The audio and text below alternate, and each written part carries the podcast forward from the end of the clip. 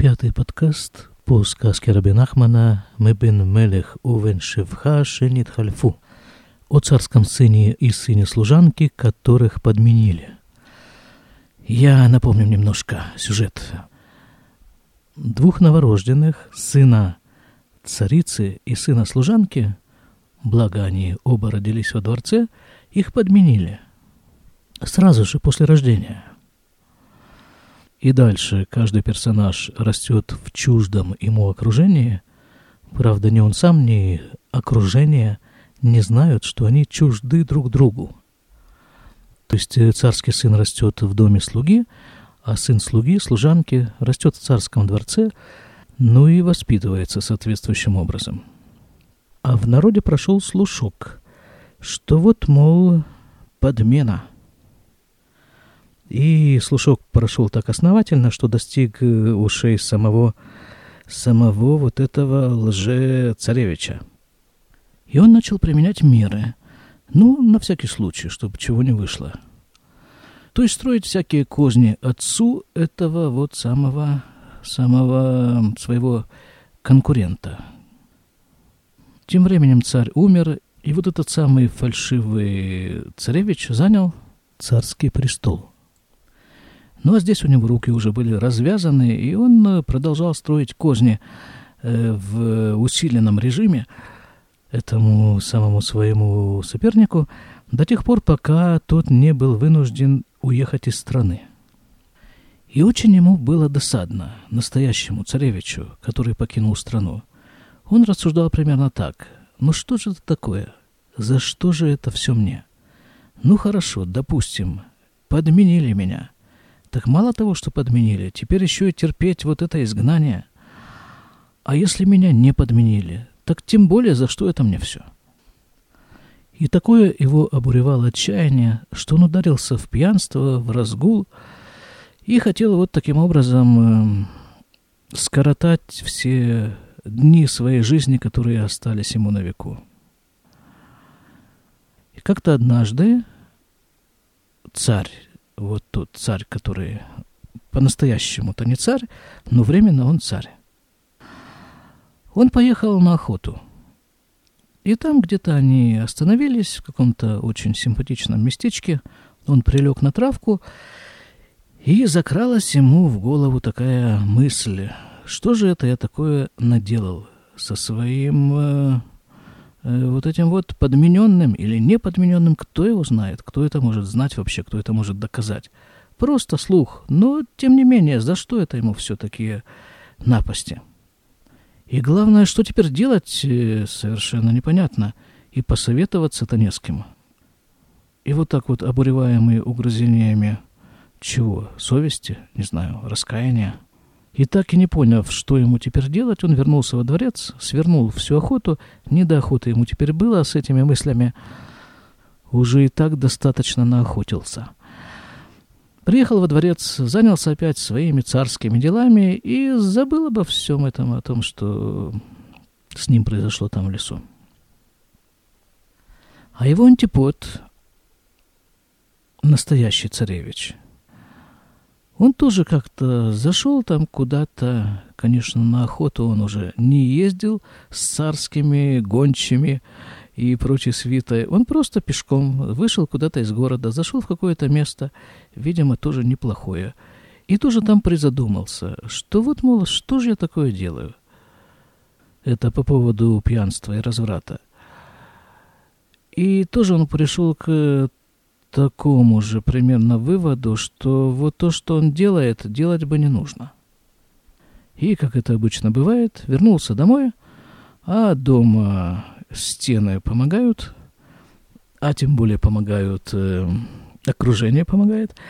И он опять вернулся к своим прежним занятиям. Хотя вот эту мысль он окончательно не забыл. Она ему все-таки время от времени досаждала. А что значит не забыл? Что значит досаждала мысль? Об этом мы тоже говорили достаточно подробно, но в общих чертах это так. Но вот человек живет так, как он живет. Хорошо живет, плохо живет, непонятно как. Но так или иначе, привык он так жить.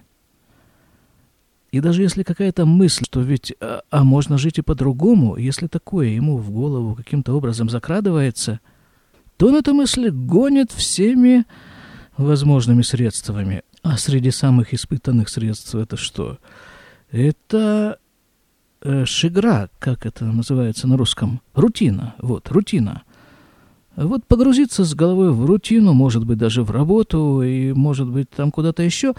А если для человека рутина является пьянство, так э, тем более это достойный метод э, забыть обо всем и,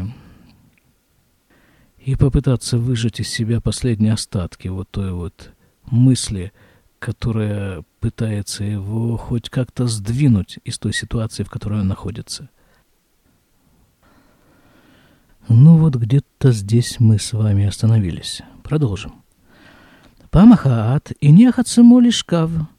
И как-то однажды он прилег. Он это у нас кто? Это у нас настоящий царевич Прилег. וחלם לו איך שבמקום פלוני יש יריד ביום פלוני. И приснилась ему такая вещь, что где-то в каком-то определенном месте есть ярмарка в определенный день. Шейлех лишам, и чтобы он туда пошел, это ему во сне говорится. У Маши издамен לו בראשונה איזה עבדות להסתכר, Ясеото Авдут. И первая же работа, которая ему подвернется, чтобы он э, взялся за эту работу. Аф им эйноли фикводо. Даже если работа ему не подходит по... Ну, по... Как бы есть черные работы, да? Так вот... Э, даже если эта работа будет, э, ну, пускай не совсем черная, но чуть-чуть серее, чем вот он такой белоснежный, то все равно, чтобы он за нее брался.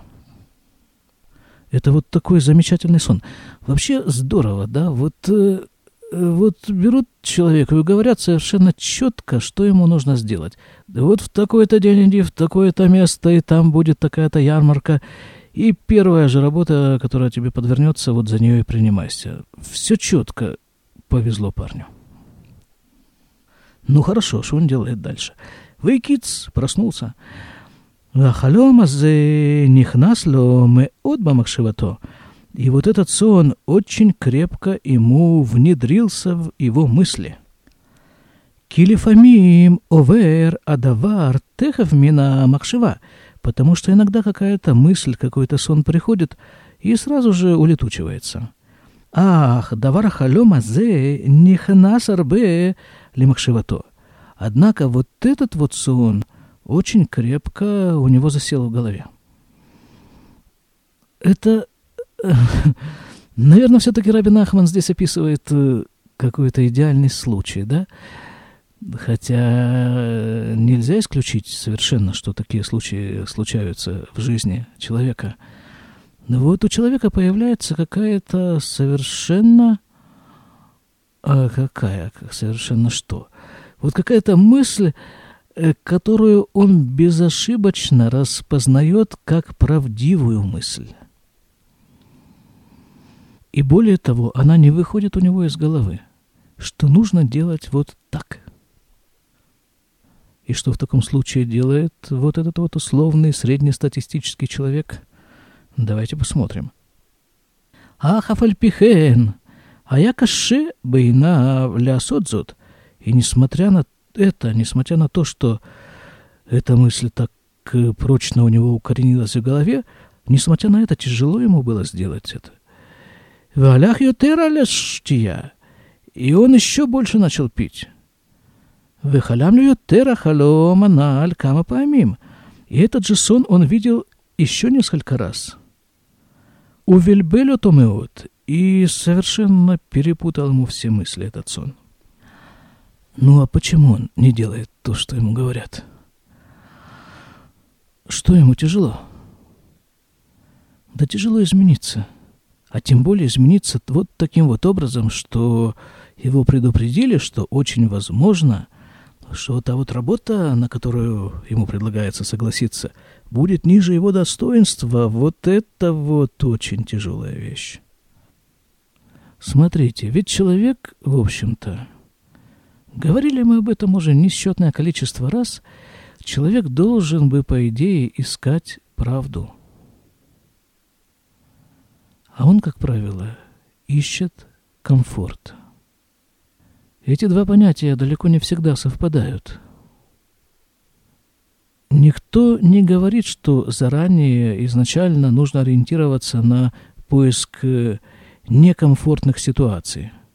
Но изначально ставить самоцелью ориентироваться на поиск комфорта – это принципиальная ошибка.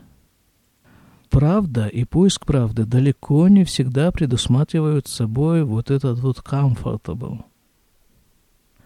Хорошо, а что же такое comfortable?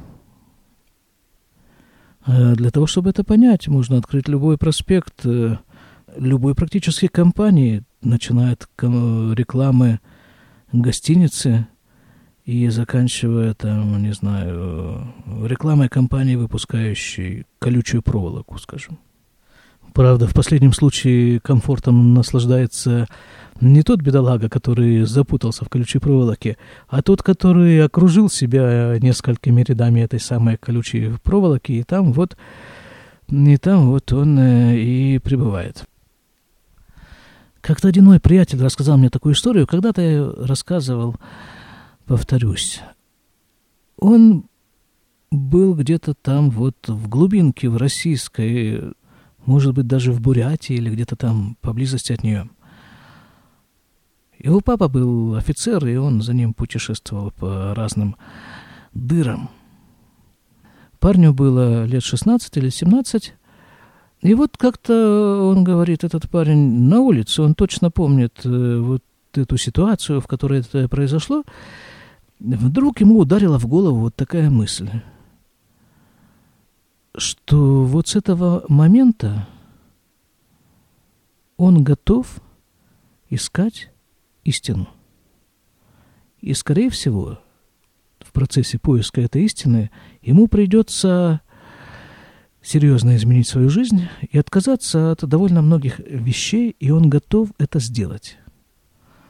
И вот он говорит, где-то через год примерно после этого он уже был в Иерусалиме, а еще там через какое-то непродолжительное время он вдруг обнаружил у себя на голове кипу, один из признаков религиозного еврея.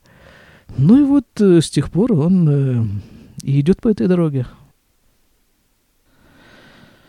Так вот, одна из вещей, которым нас учит Рабин Ахман, это вот, вот что. Истина совершенно не обязательно должна соответствовать тому представлению о комфорте, которое внедрено в голову среднестатистического потребителя. Там, где-то по пути, по вот этому вот пути в поиске истины – человек находит такой комфорт, о котором ни одна рекламная кампания, не дай бог, и помыслить не может, а тем более рекламировать. Это совершенно другой уровень комфортабельности, который не зависит от окружающих тебя веществ и от тех денег, которые ты на это все потратил. Так, в это все можно очень, очень э, далеко уйти. Давайте вернемся к сказке. Памахат Айом Римло Бехалом, а как-то однажды он еще раз увидел этот же сон, и ему сказали там, «Им атароце ляхус аляцмеха таасе каналь. Если ты только себя бережешь, что ли, дорожишь собой, жалко тебе себя, то сделай так. Вы ухрахали Каем это халом, и тогда он был вынужден выполнить то, что ему говорится во сне. Валях ванатан мутара маот шаяло адайн аляхсания – и те деньги, которые у него еще оставались, он заплатил за ту вот гостиницу, то место, в котором он проживал до сих пор.